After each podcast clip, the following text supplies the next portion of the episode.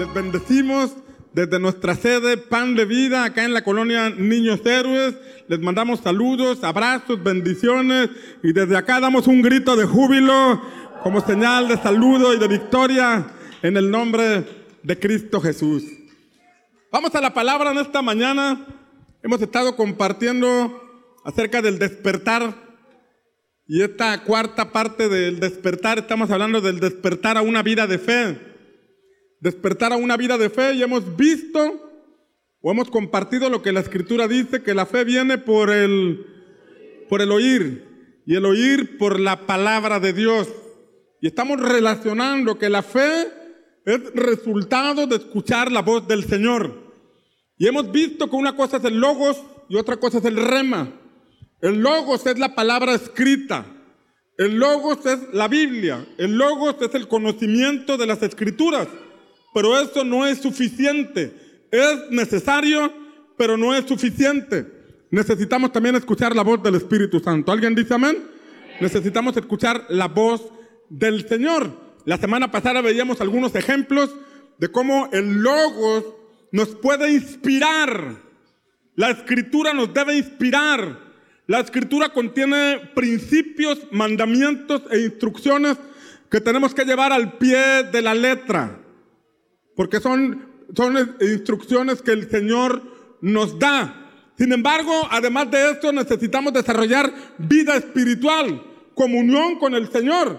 No basta solamente con conocer la historia bíblica, necesitamos conocer al Dios de esa historia bíblica. No basta conocer algunos acontecimientos del pasado, necesitamos inspirarnos en esas historias del pasado para comprender que hoy en el presente Dios puede seguir haciendo milagros, Dios puede derribar muros, Dios puede abrir el mar, Dios puede provocar que el cielo desate pan sobre nuestra vida y que la roca desate agua sobre nuestra vida porque Él todo lo puede. ¿Alguien dice amén? Hoy quiero hablarte de algo similar y quiero hablarte de cómo, por ejemplo, Dios le dio al pueblo de Israel los mandamientos. Diga conmigo, los mandamientos. Y vemos en la palabra que en el libro de Éxodo, capítulo 20, que Moisés subió a la montaña y cuando subió a la montaña Dios le dio las tablas de la ley, las tablas que contenían los mandamientos, las instrucciones, el logos, el logos para llegar a ser la nación que Dios quería que ellos fueran. El logos con la información que se establecería en sus mentes, la cultura, los códigos del reino de los cielos que el pueblo de Dios tenía que llevar a cabo para llegar a ser la gran nación. Habla de que a través de la palabra, a través del logos, las instrucciones, esas instrucciones se establecerían en ellos como un código de conducta. Como si Dios les dijera, estas son las instrucciones que ustedes deben llevar para llegar a ser la nación que yo espero que ustedes sean. Vienen de un contexto de esclavitud, vienen de un contexto de falta de desarrollo, vienen de un contexto donde fueron explotados, pero ahora yo los quiero llevar a ser una nación extraordinariamente grande. Pero para eso tienen que llevar a cabo las instrucciones de la palabra, los códigos del reino de los cielos. Y Moisés estaba en la montaña y al recibir las tablas de la ley, dice la escritura que él descendió con las tablas de la ley escritas por el dedo de Dios. Y el libro de Éxodo, capítulo 32, nos dice que sucedió que tan pronto como Moisés se acercó al campamento, vio el becerro y las danzas y se encendió la ira de Moisés y arrojó las tablas de sus manos y las hizo pedazos al pie del monte. Ahí estas tablas contenían las instrucciones estas tablas contenían los códigos, los mandamientos que el Señor les estaba dando para que ellos llegaran a ser ese pueblo de Dios.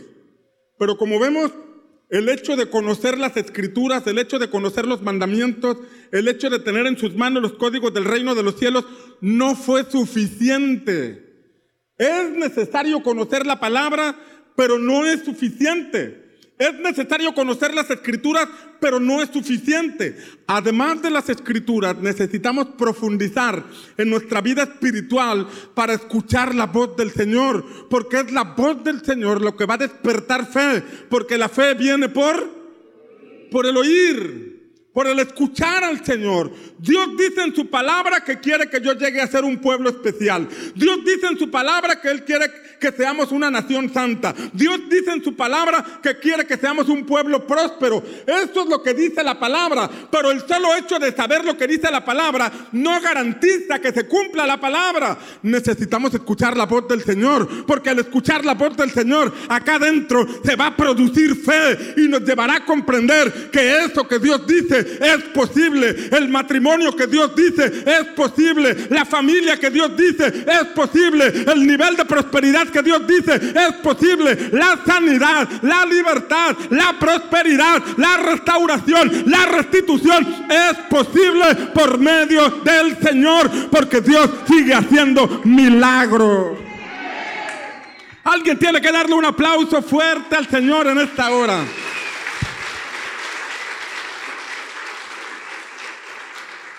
En cierta ocasión a Jesús le hicieron una pregunta.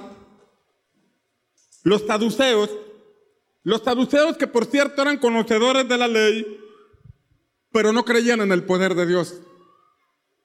Eran conocedores de la teología, pero no eran manifestadores del poder de Dios.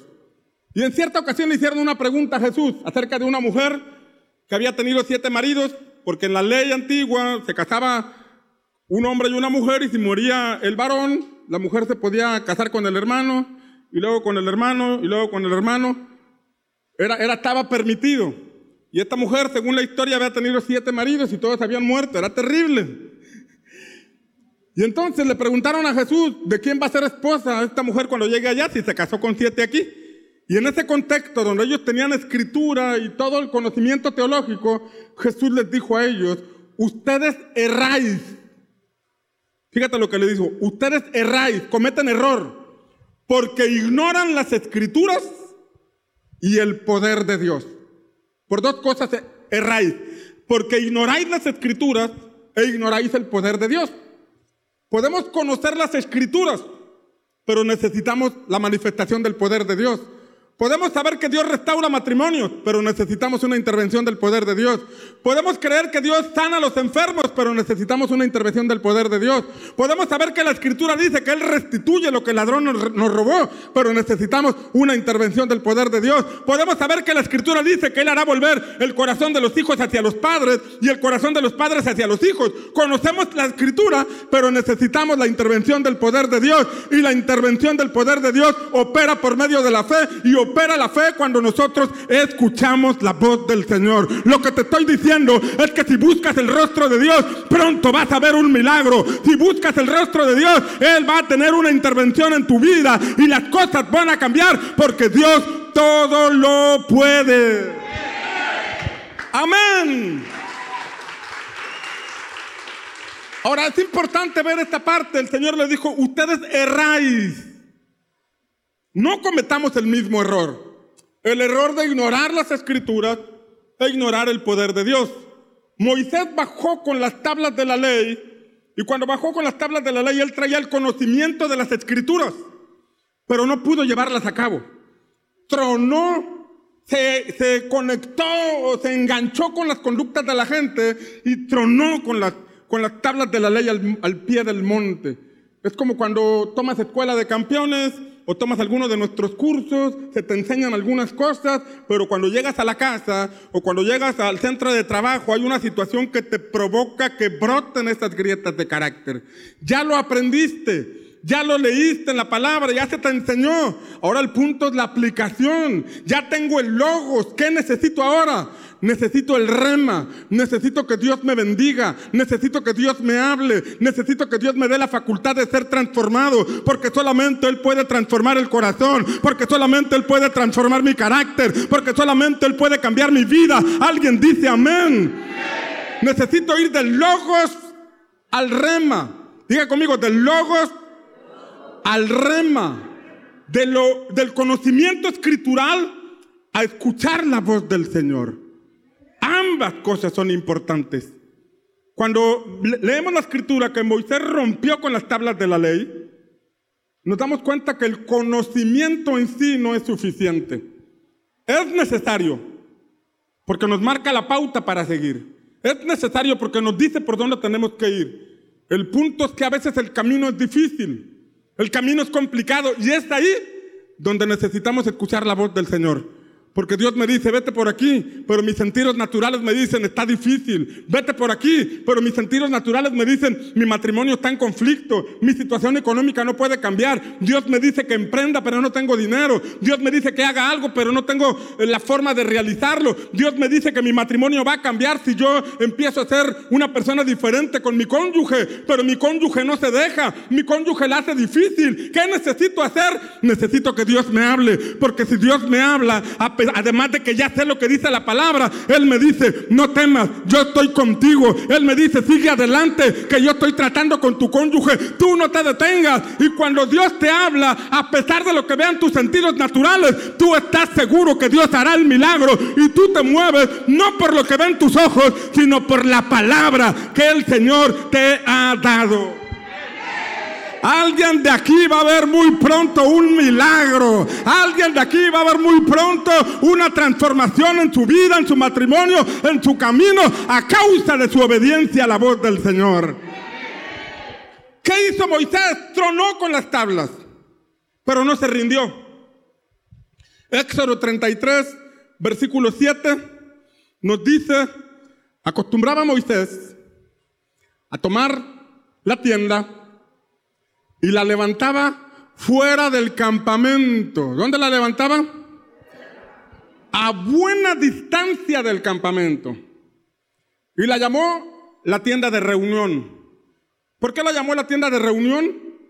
Porque allí se reunía Dios con los hombres. ¿Con qué hombres? Si sucedía, dice allí, que todo el que buscaba al Señor salía a la tienda. ¿Quién salía a la tienda? ¿Quién salía a la tienda? El que buscaba al Señor. Salía a la tienda de reunión que estaba fuera del campamento. Es interesante ver esto, porque la tienda la puso lejecitos del campamento para ver quién quiere buscar a Dios. No estaba cerquita, estaba lejos. Esto habla de darse el tiempo para buscar a Dios.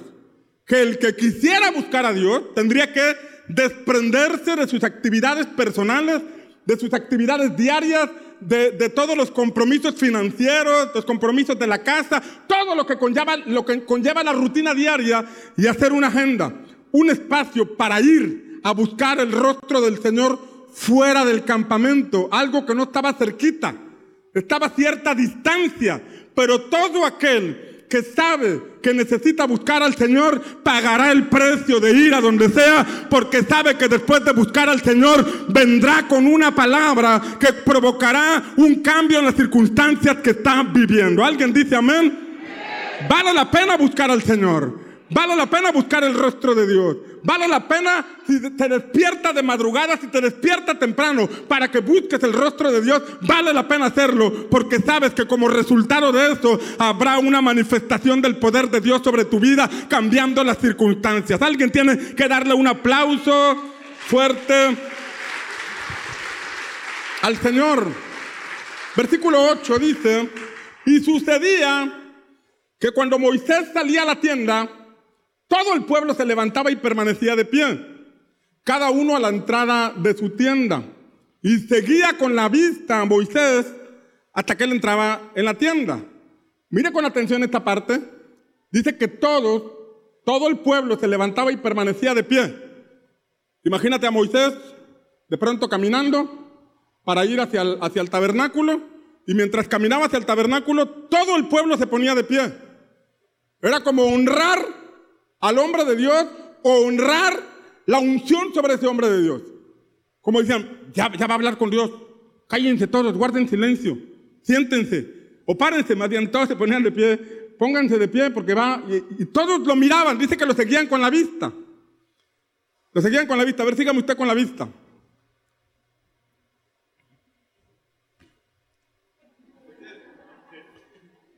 ¿Con qué lo seguían? ¿A dónde iba Moisés? ¿A qué iba el tabernáculo?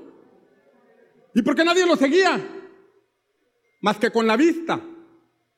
Solamente lo seguían con la vista y se paraban de pie y decían, wow, ahí va a buscar a Dios.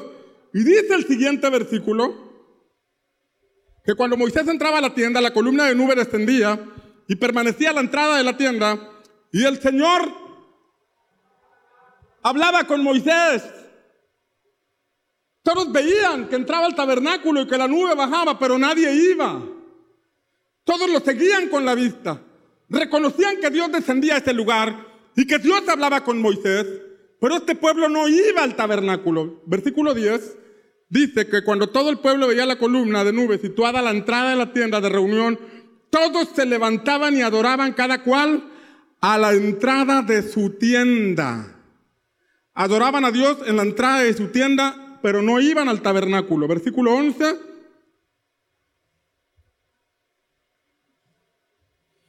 Versículo 11 dice, y acostumbraba hablar el Señor con Moisés cara a cara, como habla un hombre con su amigo. Cuando Moisés regresaba al campamento, su joven ayudante Josué, hijo de Nun, no se apartaba de la tienda. Déjame mostrarte tres cosas que en esta mañana quiero compartirte acerca de lo que acabamos de leer. La primera cosa es que este pasaje dice que Dios hablaba, el Señor hablaba con Moisés. Capítulos atrás leemos que Dios le dio las tablas de la ley, lo que está escrito. Pero además de darle palabras escritas, aquí dice que también hablaba con él. Es el logos y el rema. El logos es importante porque nos muestra claramente el camino. La escritura nos ilustra nos inspira. ¿Qué significa ilustrar? Que nos da luz, nos alumbra, alumbra nuestro entendimiento, nuestra comprensión, porque llegas a comprender algunos aspectos importantes que tenemos que llevar a la práctica, códigos del reino de los cielos que son para nuestro beneficio. Cuando los leemos, somos educados en cuanto a principios espirituales del reino de Dios. Y esos caminos nos llevan a comprender hay dos formas de aprender en la vida y una es por sabiduría y otra por experiencia. Por sabiduría es cuando lees y asimilas la enseñanza y la llevas a la práctica. Por experiencia es cuando a pesar de leer y saber que no te debes ir por un camino, que no debes endeudarte, que el Señor ya te sacó de las deudas y que ya no debes irte por ahí, pero sigues yéndote por ahí, entonces caes en un pozo donde caes en esclavitud financiera y ahí aprendes por experiencia. Ya lo habías leído, ya te habían dicho, ya lo habías aprendido, lo habías escuchado, pero como no lo llevaste a cabo, tuviste que sufrir la experiencia que trae el estar endeudado financieramente y todo el conflicto que se genera. Es importante conocer el logos, pero más importante también es escuchar la voz del Señor. Aquí vemos que Dios hablaba con Moisés. ¿De qué hablarían ahí? ¿Cuál sería el tema de conversación? ¿Qué se imagina usted que estarían hablando? Dios nos ha dado su palabra y debemos obedecerla. Pero Él no está mudo. Él sigue hablando. Y sigue hablando no para que escribas otra Biblia. Porque luego hay, tienen hay quienes tienen el conflicto de que Dios para qué ya habla si ya todo está escrito. Si ya está todo escrito, las instrucciones, los mandamientos, pero hay asuntos personales que Dios tiene que hablarte a ti. Porque la palabra es general y todos tenemos que obedecerla.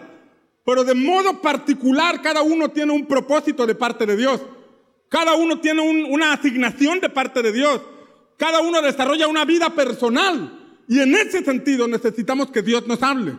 Primero es el logo, de manera general, conocemos las instrucciones, los mandamientos, lo que el Señor nos dice, pero el rema para la vida diaria la Biblia no te dice con quién te tienes que casar.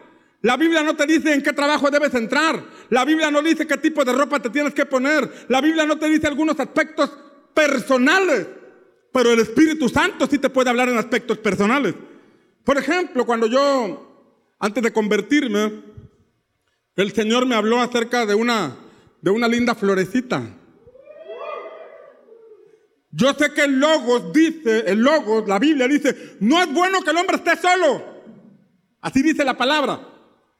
¿Cuántos hombres dicen amén? Y también dice, el que haya esposa, haya el bien y alcanza la benevolencia del Señor. Amén, amén. Ese es el Logos. Pero ahí no te dice con quién te vas a casar. La escritura luego no te dice el nombre de la persona con la que te vas a casar. ¿Esto quién te lo va a revelar o no te lo puede revelar el Señor? Yo recuerdo que cuando llegué a la iglesia donde pastoreaba mi hermano, bueno, allí, ahí vi una florecita linda y el Señor me habló acerca de ella. Me dijo a mí, tú vas a hacer su es nada. me habló. El problema es que no le había hablado a ella. Era poco espiritual, yo creo. me habló, y, y, fue tan convincente. No te puedo decir que escuché una voz que dijo, Natán, Flor va a ser tu esposa. No. Pero había un sentir acá. Un sentir que me llevó a congregarme y congregarme todos los días, miércoles, viernes, sábado y domingo. Allá estaba en la iglesia buscando el rostro de Dios. Hubo algo, pero había una palabra, ella va a ser tu esposa. Anduve detrás de ella un año, atrás de sus huesitos. Y ella no quería nada, nada, nada, nada, nada. Pero como a mí el Señor me habló, a mí me llevaba a caminar en fe me convenció y aunque ella no quería nada conmigo, papá me decía, no te preocupes, hijo, es cuestión de días. Ella es tu herencia, ella es tu esposa, ella va a ser la madre de tus hijos. Y llegado el momento oportuno, el corazón de Florecita cambió, ahora sí me aceptaba, ahora sí permitía salir conmigo, finalmente nos casamos, tenemos tres hijos y estamos felizmente casados porque hubo una palabra que Dios me dio y sobre esa palabra me sostuve y le creí hasta tener la victoria. Dios puede hablarte en cuanto a con quién te vas a casar, Dios puede hablarte hasta si te vas a cambiar de casa, Dios puede hablarte en cualquier situación, Dios puede hablarte hasta en, en el celular que tienes que comprar y decisiones tan insignificantes porque Dios está interesado en ti porque tú eres su hijo y Él quiere que te vaya bien. Alguien de aquí va a empezar a escuchar la voz del Señor en todo momento y va a ver cómo Dios le da la victoria. Este pasaje nos dice que acostumbraba al Señor a hablar con Moisés.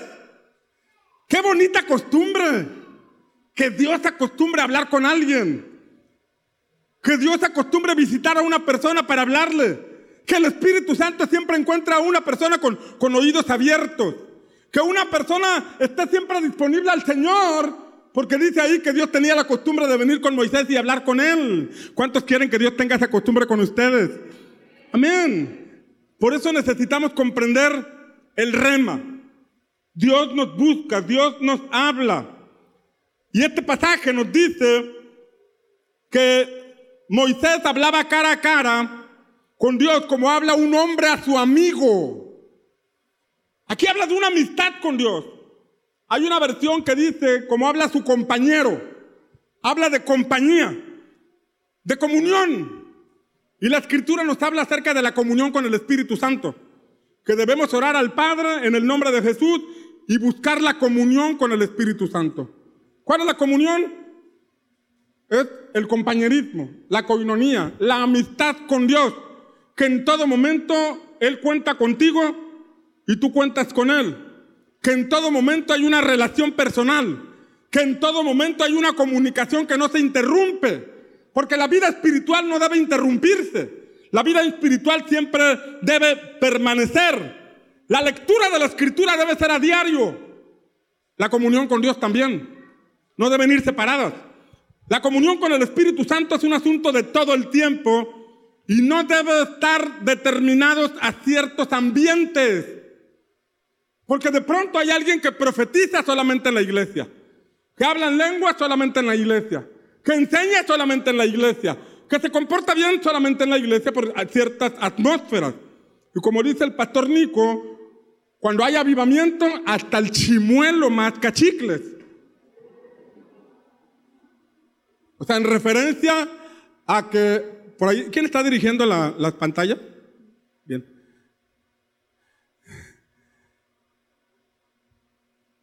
Bueno, ya, se me perdieron. Hasta el chimuelo más cachicles. Cuando, cuando hay avivamiento, esto quiere decir que cuando hay avivamiento, cuando hay una atmósfera, cualquiera puede profetizar como le pasaba a Saúl, que dice la escritura que Saúl entró en un ambiente profético y empezó a profetizar. El punto no solamente es profetizar, hablar en lenguas o ser llenos del Espíritu Santo en la congregación, sino que también tenemos que aprender a hacerlo allá afuera, buscar al Señor allá en la intimidad, en nuestra casa, en nuestro cuarto particular, buscar el rostro de Dios y ser llenos de su Espíritu Santo. ¿Alguien dice amén? Es lo que necesitamos. Necesitamos leer la palabra de Dios, pero también necesitamos buscar a Dios y escucharle con atención porque Él sigue hablando. Diga conmigo, Dios sigue hablando. Dígalo fuerte, Dios sigue hablando. Mira lo que viene sobre nosotros cuando aprendemos a caminar en estos dos pilares. La palabra del Señor y la voz del Espíritu Santo. Deuteronomio 28, versículo 1 dice, y será. Hay una versión que dice, y sucederá, acontecerá. Acontecerá que si oyeres diligentemente la voz de Jehová tu Dios, diga conmigo, escuchar con diligencia la voz del Señor. Dice que si oyeres diligentemente la voz de Jehová tu Dios, para guardar y poner por obra todos sus mandamientos que yo te prescribo hoy. Ahí vienen los mandamientos que forman parte del logos, pero viene la voz del Señor que es parte del rema. Y dice que si escuchas la voz del Señor para llevar a cabo los mandamientos, quiero decir que primero debemos leer los mandamientos, leer la palabra, y llega el punto donde dice, Dios demanda de mí que yo haga este, que yo tenga este estilo de vida. Dios demanda de mí que yo tenga esta cultura de vida. Dios demanda de mí que yo practique el perdón. Dios demanda de mí que yo practique una vida ordenada, una vida disciplinada, una vida de emprendimiento, una vida de fe. Pero para que esto sea posible, yo necesito una transformación. ¿Y cómo va a ser esa transformación? Esta transformación viene como resultado de escuchar la voz del Señor. Por eso dice que si escuchamos la voz de Dios, podremos cumplir los mandamientos.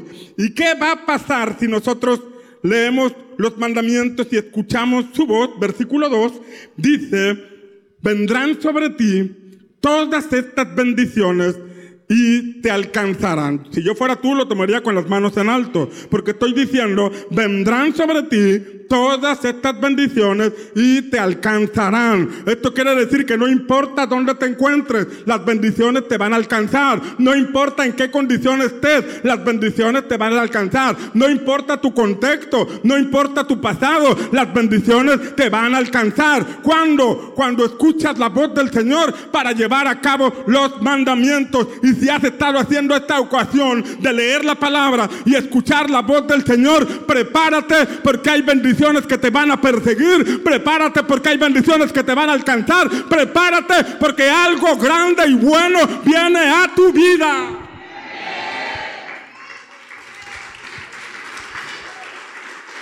Amén. Cuando oyeres la voz de Jehová tu Dios. Versículo 3. Bendito serás tú en la ciudad. Nadie dijo amén. Y bendito tú en el campo. Bendito el fruto de tu vientre y el fruto de tu tierra, y el fruto de tu bestia, la cría de tus vacas y los rebaños de tus ovejas. Benditas serán tu canasta y tu arteza. Bendito serás en tu entrar y bendito en tu salir. Jehová hará que los enemigos que se levantan contra ti sean derrotados delante de ti. Por un camino saldrán contra ti, pero por siete caminos huirán de delante de ti. Amén. Cuando, cuando escuchamos con atención al Señor y llevamos a cabo sus mandamientos, el logos y el rema. Primero es el logos, pero necesito el rema para poder cumplir con lo que Dios me dice. Porque a veces es difícil perdonar. Porque a veces es difícil cambiar. Porque a veces lo que Dios me pide es una cultura completamente diferente a la que he llevado. Pero la Biblia dice, todo lo puedo en Cristo que me fortalece. Junto con la instrucción me va a dar la facultad de poder ser una persona diferente en el nombre del Señor. Amén. Tampico, Madero, Altamira y México se está preparando para tener ciudadanos diferentes, respetuosos, llenos de valores y principios de la palabra de Dios para transformar esta comunidad en el nombre de Jesús. Versículo 8. Jehová mandará que la bendición sea contigo. Como cuatro. Jehová mandará que la bendición sea contigo en tus graneros y en todo aquello que pongas tu mano y te bendecirá en la tierra. ¿Dónde te va a bendecir? ¿Te bendecirá dónde? En la tierra hay bendiciones en el cielo, hay calles de oro en el cielo, hay moradas en el cielo, pero aquí dice que también hay bendiciones en la tierra, porque el mismo Dios que está en los cielos se manifiesta en la tierra. Amén. Versículo 9, Jehová te confirmará como un pueblo santo para sí, como te ha jurado, cuando guardares los mandamientos de Jehová tu Dios y anduvieres en sus caminos. Y verán todos los pueblos de la tierra que el nombre de Jehová se invocaron sobre ti y te temerán. Y te hará Jehová sobreabundar en bienes. Mira qué palabra. Te hará Jehová sobreabundar en bienes. ¿Alguien dice amén? No solamente a ti, dice que también en tus hijos, en el fruto de tu vientre, en el fruto de tu bestia y en el fruto de tu tierra, en el país que juró Jehová a tus padres que te había de dar. Y Jehová te abrirá su buen depósito, el cielo. Mira lo que dice la palabra, que hay un depósito. Es como una bodega. Una bodega donde Dios tiene lo que preparó para ti. Una bodega donde Dios tiene las cosas que ojo no ha visto, ni oído ha escuchado, y ni siquiera te has imaginado, pero que el Padre ha preparado para ti. Hay un buen depósito, hay una buena bodega. Ahí está lo que Dios tiene para ti. Ahí está el novio, el esposo o la esposa que estás pidiéndole al Señor. Ahí está la respuesta a esa necesidad, a esos bienes. Ahí está la respuesta del corazón que esperas de tus hijos. Hasta las pompas que le estás pidiendo al Señor que te crezcan, esas pueden llegar porque están en ese depósito. Alguien tiene que decir amén. Habla de un depósito. O sea que está, esto me enseña que si es un depósito, quiere decir que ahí Dios las puso esperando que tú las recibas. Ahí Dios las puso esperando que tú te apropies de esas promesas. ¿Y cómo las vamos a alcanzar? Oyendo la voz del Señor y siguiendo sus mandamientos. No hay de otra. Ya está lo que necesitas. Ahí está la respuesta de Dios. Ese sueño, ese deseo, esa petición ya está en Dios porque Dios todo lo puede. Pero ese depósito está esperando que le llegue la confirmación de la transferencia.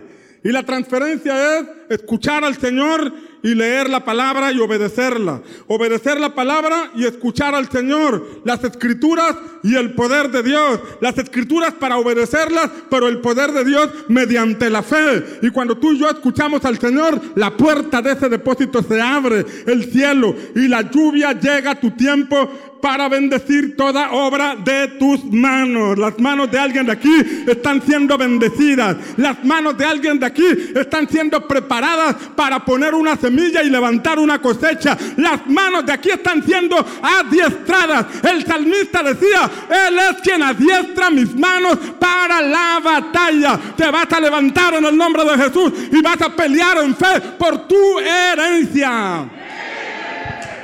Amén. Oiga, y mira lo que dice, y prestarás a muchas naciones, y tú no tomarás prestado. No tendrás necesidad de endeudarte.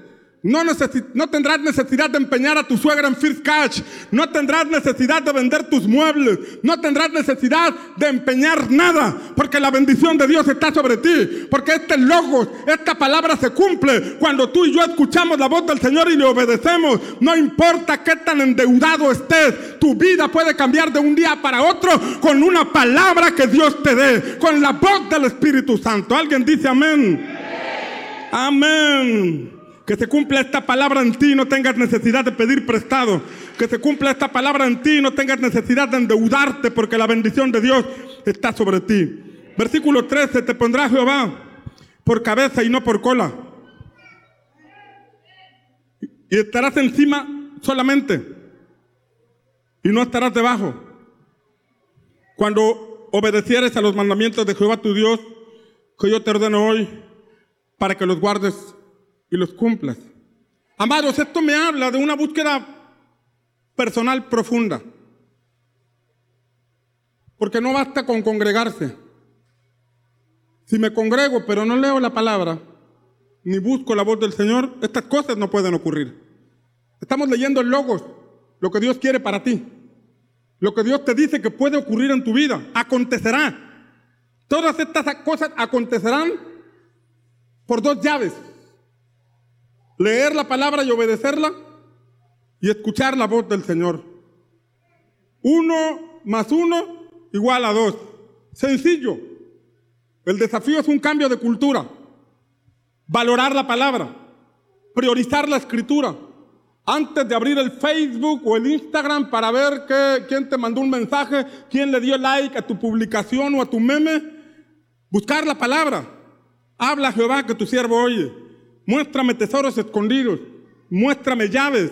Muéstrame códigos del reino. Wow, Dios me pide que haga esto, pero ¿cómo lo voy a hacer? Dios, háblame. Necesito un rema. En la mañana la leo y todo el día estoy meditando en la palabra. Dios le dijo a Josué que nunca se apartara de su boca el libro de la ley, sino que meditara en ella día y noche, porque entonces haría prosperar su camino y todo le saldría bien. Lees la palabra, pero durante el día estás meditando en ella. Ay Dios, me pides que perdone. Ay Dios, me pides que haga esto. Ay Dios, me pides que venga el temor. Ayúdame. Y mientras estás meditando en la palabra, estás en comunión con el Espíritu Santo. En una de esas el Señor te habla. Y cuando Él te habla, entonces las cosas empiezan a ocurrir. ¿Alguien dice amén? Pero esto nos habla de llevarnos a examinar si tenemos una búsqueda superficial o una búsqueda profunda del Señor. Búsqueda superficial o búsqueda profunda del rostro de Dios. Como vemos, el pueblo no subió a la montaña para recibir la palabra, pero el pueblo tampoco iba al tabernáculo. Era una congregación que no leía la escritura y tampoco buscaba el rostro de Dios. Eran una iglesia, digámoslo así, pero con poco interés en subir a la montaña para ver qué Dios dice en la palabra. Se concretaban a leer el versículo de día que les mandaba su Instagram. Se concretaban a ver el post de fulanito, sutanito para inspirarse, pero no subían a la, montaña para recibir la palabra de Dios. Y cuando Moisés subía, iba al tabernáculo, todos lo seguían nada más con la vista. Ahí va el siervo de Dios, a ver con qué palabra nos viene. Ahí va el siervo de Dios a ver qué viene y nos anuncia de parte del Señor. Todos lo seguían con la vista, pero nadie seguía sus pasos para ir al tabernáculo. Era un pueblo, una congregación que había experimentado salvación. Era un campamento, figura de una congregación, pero que no pasaba tiempo con Dios. ¿Puede una persona así generar fe? Sin leer palabra y sin buscar a Dios, ¿puede generar fe? Diga conmigo sí o no. Con solo congregarse, pero no leer la escritura ni desarrollar vida espiritual, ¿una persona puede ser transformada? No. Al venir a la congregación uno está expuesto a la presencia de Dios en medio de la adoración y su presencia se siente. No lo podemos tocar porque es espíritu, pero hay algo que, que adentro sentimos que no podemos expresar con palabras, pero es su Espíritu Santo.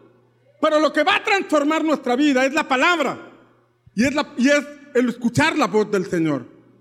Si nosotros no leemos la palabra, no vamos al logos, no podremos pasar al rema.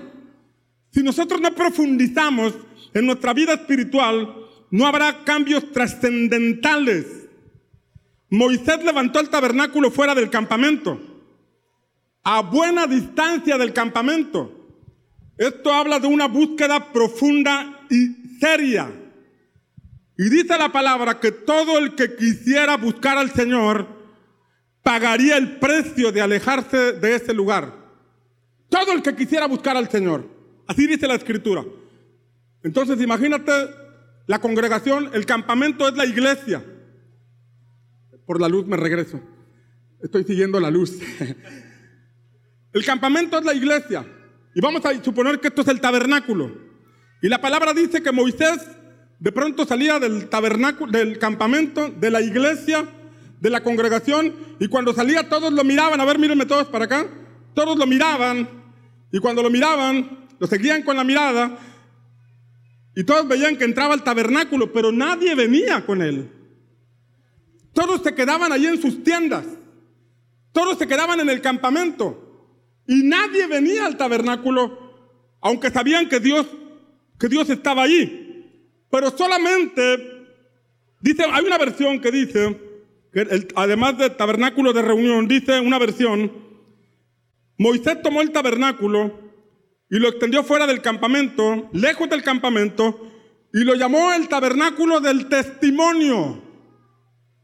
Diga conmigo testimonio.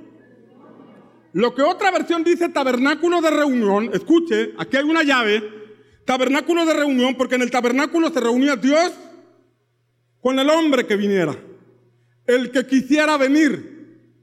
Vea la diferencia, por favor, entre congregación y tabernáculo. Vea la diferencia entre adorar en la iglesia y buscar a Dios de manera personal. En la congregación todos adoramos y es la figura de cada quien se postraba fuera de su tienda para adorar a Dios en el campamento. Y todos seguían con la mirada a Moisés. Todos veían que él iba, a hablar con Dios y luego venía con un mensaje. Pero nadie iba al tabernáculo. Todos se quedaban allí. Y el tabernáculo era el lugar de reunión, diga conmigo reunión, entre Dios y los hombres. Pero este, esta versión dice el tabernáculo del testimonio. Lo cual nos muestra que todo el que se reúne con Dios tarde o temprano tiene testimonios que contar. Todo el que se reúne con Dios, todo el que busca de forma personal a Dios, tarde o temprano tendrá un testimonio que contar. Yo llegué atribulado, pero ahora tengo victoria en el nombre del Señor. Yo llegué endeudado, pero ahora soy libre de deudas. Yo llegué con amargura, pero ahora soy sano. Gracias a Dios. Yo vine porque había un gigante que me estaba enfrentando, pero ahora traigo cabezas de gigante en mis manos porque el Señor me ha dado la victoria. Que por causa de tu búsqueda personal, personal tengas testimonios que contar del poder de Dios, del favor de Dios, que por causa de tu búsqueda personal puedas ver la intervención divina y la mano de Dios dándote la victoria en todo lo que enfrentas. Alguien dale un aplauso fuerte.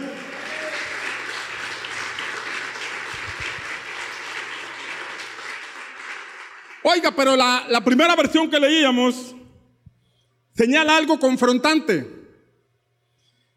Señala algo confrontante porque dice que el que requería al Señor tendría que ir al tabernáculo. El que requería. O sea que mientras no lo requirieran, no saldrían a buscarlo. Mientras no lo requirieran, no saldrían a buscarlo. O solo lo buscarían cuando lo requirieran. Esto nos debe llevar a pensar en algo. ¿En qué concepto tenemos a Dios? ¿Sobre qué enseñanzas o ideas visualizamos nuestra relación con Él? ¿Qué paradigmas venimos cargando de la vida religiosa que antes llevábamos?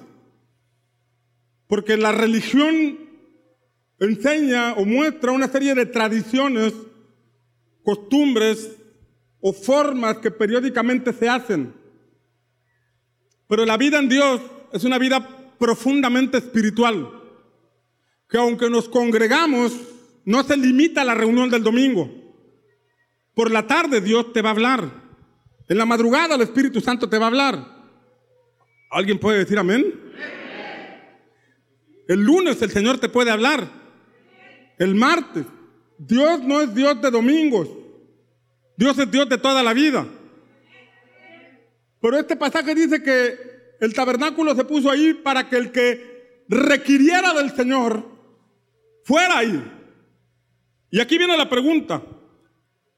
¿Dios es solo para cuando lo requiera? ¿O lo requeriré toda la vida? O sea, Él es un concepto de Aladino en una lámpara al que lo busco solamente cuando hay una necesidad o lo necesito siempre.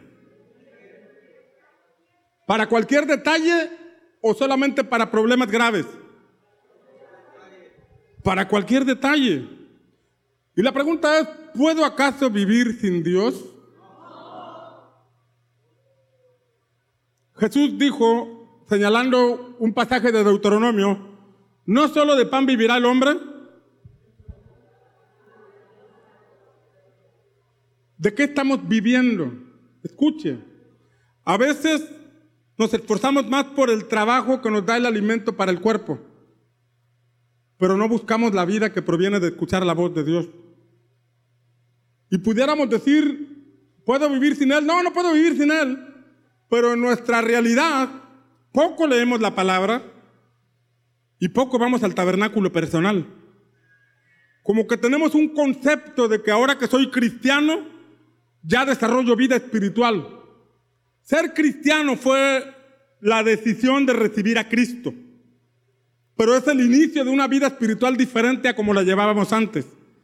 Es el inicio de una búsqueda profunda, diga conmigo búsqueda profunda del rostro de Dios. Y es romper con conceptos. La Biblia nos enseña en Juan capítulo 4, antes de poner el versículo, en Juan 4 nos enseña que Jesús iba a ir a Betania y pasó por un lugar llamado Samaria. Y conocemos la historia, ahí estaba una mujer samaritana a la que Jesús le pidió de beber, dame agua. Y la mujer le dijo, ¿cómo tú siendo judío me pides a mí que te dé de beber? Que soy mujer samaritana y agrega que no se llevaban entre sí judíos y samaritanos. Por conceptos religiosos, por conceptos culturales, por conceptos o por asuntos que tienen que ver con nacionalidades y fronteras, por una división en la nación. Y esta mujer le dijo, ¿cómo es que tú me pides de beber? Y Jesús le dijo, mira, si supieras quién te está pidiendo agua, tú le pedirías y él te daría agua viva. Y en ese contexto, la mujer le dijo a Jesús, lo que leemos en Juan capítulo 4, le dijo, nuestros padres adoraron en este monte. Y ustedes dicen que es en Jerusalén el lugar donde se debe adorar. Había un asunto de religiosidad. Mi religión dice que es en este monte, pero la religión de ustedes dice que es en Jerusalén. Y era un, concepto, un asunto de adoración en base a conceptos, en base a lugares, en base a templos, en base a instituciones religiosas, en base a doctrinas. Es que mi papá me enseñó, y es que mi abuelita me enseñó la religión y que es así. Ah, no, no, no, pero mi abuelita me dijo otra cosa. Y un asunto, un pleito religioso por cuestiones de lugares.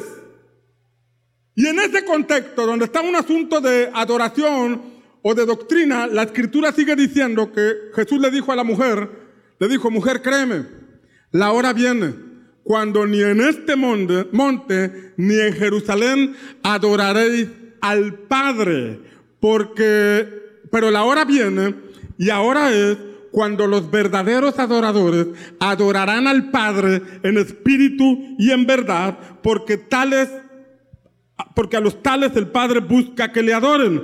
Dios es espíritu y los que le adoran deben adorarle en espíritu y en verdad. Como diciéndole, mujer, tú has caminado en base a una religión. Tú has caminado en base a unos conceptos que te heredaron, pero viene el momento en que se te va a revelar que el Padre no anda buscando instituciones religiosas, el Padre no anda buscando templos, el Padre no, el Padre no anda buscando religiones, el Padre lo que anda buscando son corazones dispuestos a adorarle. El Padre lo que anda buscando son adoradores que le adoren en espíritu y en verdad. ¿Hay alguien aquí que quiera adorar al Padre? Amén. Eso es lo que busca el Padre. Es necesario congregarnos, porque aquí somos fortalecidos en la fe, porque aquí somos inspirados a buscar a Dios, porque aquí adoramos y el Señor se derrama sobre nuestra vida. Pero es importante también comprender que Dios no se limita a este espacio. Dios te busca ya en la intimidad de tu casa. Dios te busca mientras estás manejando. Dios te busca mientras estás trabajando. El Espíritu Santo anda buscando adoradores que le adoren en espíritu y en verdad. Y quienes se convierten en, adoradores en espíritu y en verdad, tarde o temprano, van a dar testimonio de que son adoradores del Señor. Alguien dice amén. Amén. Diga conmigo testimonio. Dígalo fuerte, testimonio. O sea que hay un testimonio de haber escuchado al Señor. Por eso en tercer lugar, encontramos en este pasaje, en Génesis, en Éxodo 33, 11, cuando acostumbraba hablar el Señor con Moisés cara a cara, como habla un hombre con su amigo, dice que cuando Moisés regresaba al campamento, su joven ayudante Josué hijo de Nun, no se apartaba de la tienda. Yo creo que veas este cuadro. Este cuadro, porque estaba el campamento y dice la palabra que de pronto Moisés venía del campamento para ir al tabernáculo y que la gente lo veía partir hacia el tabernáculo, pero nadie, nadie lo acompañaba. Pero vamos a pedirle aquí a esta jovencita que nos ayude, ilustrando a Josué. Pero dice que el joven Josué, o la jovencita Josefina, dice que acompañaba a Moisés al tabernáculo y se ponía en la puerta. Y entonces entraba Moisés y hablaba cara a cara con Dios. ¿Qué estarían platicando? Dice que el joven Josué no se apartaba del tabernáculo. Que llegaron, después de hablar con Dios, Moisés regresaba al campamento. Pero Josué seguía allí. Después Moisés regresaba y todos lo veían y entraba a hablar cara a cara con Dios. Y aquí estaba un jovencito. ¿Qué hablaría Dios con Josué? Que impactó a este muchacho. ¿Qué le estaría diciendo? ¿Puras quejas? ¿Molestias? Yo me imagino a Dios hablando con Moisés. Moisés, tengo planes con este pueblo. Los he sacado de esclavitud. Los he sacado de pobreza. Los he sacado del dominio de los egipcios y tengo para ellos una tierra extraordinaria. Y él escuchando. ¿Cómo viene la fe? El resto del pueblo no venía al tabernáculo. Pero este muchacho estaba aquí, dice que no se apartaba de la tienda. Y aquí estaba Moisés hablando y Dios diciéndole, a este pueblo lo voy a llevar a Canaán. Es una tierra extraordinaria. Va a haber un cambio en sus vidas, poderoso. Eran esclavos, sin, dueño, sin ser dueños de su propio tiempo, pero voy a un lugar donde les voy a dar tierra propia. Van a sembrar semilla, van a cosechar, van a prosperar, van a ser completamente diferentes a como eran.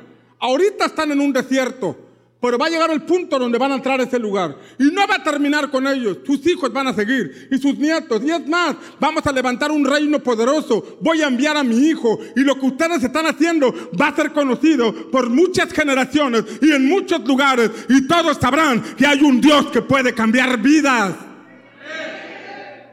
Esto se le decía Dios a Moisés. Y este joven llamado Josué escuchaba todo. ¿Sería una casualidad que él sí entró a Canaán y el resto no entraron? ¿Sería una casualidad? El resto veía los milagros. El resto veía la nube descender sobre el tabernáculo, pero no se acercaban a escuchar al Señor. Pero este muchachito, bueno, esta jovencita que ilustra a Josué, era alguien que estaba escuchando al Señor. ¡Wow! Dios le está hablando a mi pastor, mi pastor Moisés.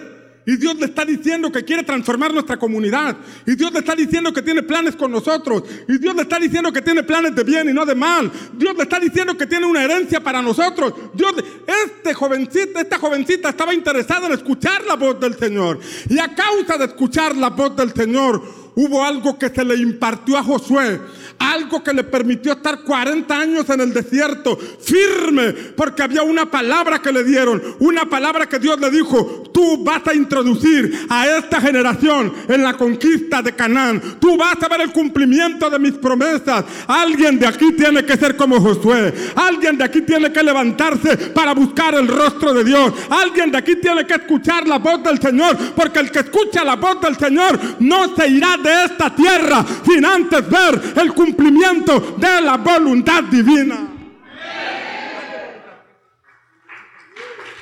Dale un aplauso fuerte al Señor. Yo puedo venir a hablarte de parte del Señor. Debo venir con una palabra de parte del Señor.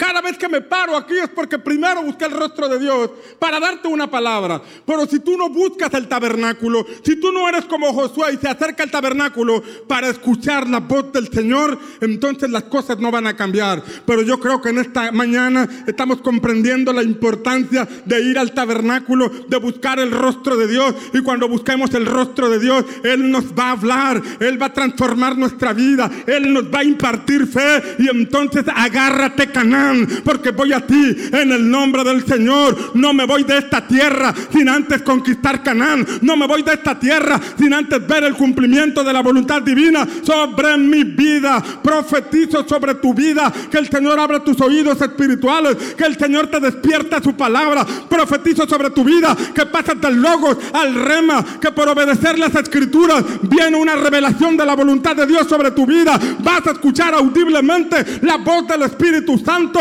vas a ver cómo Él cambia circunstancias, vas a ver cómo Él trae rompimiento sobre los muros que te detenían, vas a ver cómo Él te saca del desierto y pronto te veré con esas manos, con esas mismas manos levantadas, dando testimonio de los gigantes que has vencido en el nombre poderoso del Señor.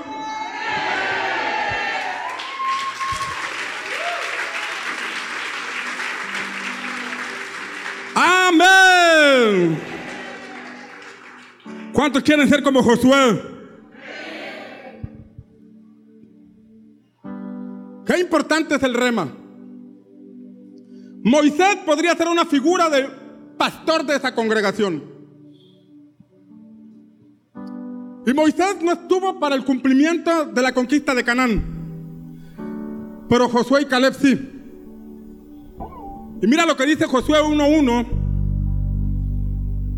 Sucedió después de la muerte de Moisés, siervo del Señor, que el Señor, que el Señor, diga conmigo, Dios habla. Mueva su mano derecha y diga, Dios habla. Dios le hablaba a Moisés, pero le habló a Josué. ¿Acaso no le puede hablar también a usted? ¿Acaso no le puede hablar en su necesidad? ¿O acaso nada más nos habla a los pastores? No. No es el pastor ni el evangelista el que va a cambiar su vida. No es la palabra del pastor o el predicador el que va a cambiar su corazón. Es la voz del Señor. Yo como pastor le traigo un mensaje de parte de Dios, pero usted tiene que buscar a Dios. Y así como Dios le hablaba a Moisés y luego le hablaba a Josué, como leemos allí, Dios te tiene que hablar a ti. Mira lo que dicen los siguientes versículos. Dicen, que Dios le dijo, solamente esfuérzate y sé muy valiente, cuídate de cumplir el logos. Diga conmigo, el logos es importante. La palabra es importante. Vamos, cura su mano acá arriba y diga, la, la palabra es importante. La escritura es importante. Cuídate de cumplir toda la ley que mi siervo Moisés te mandó.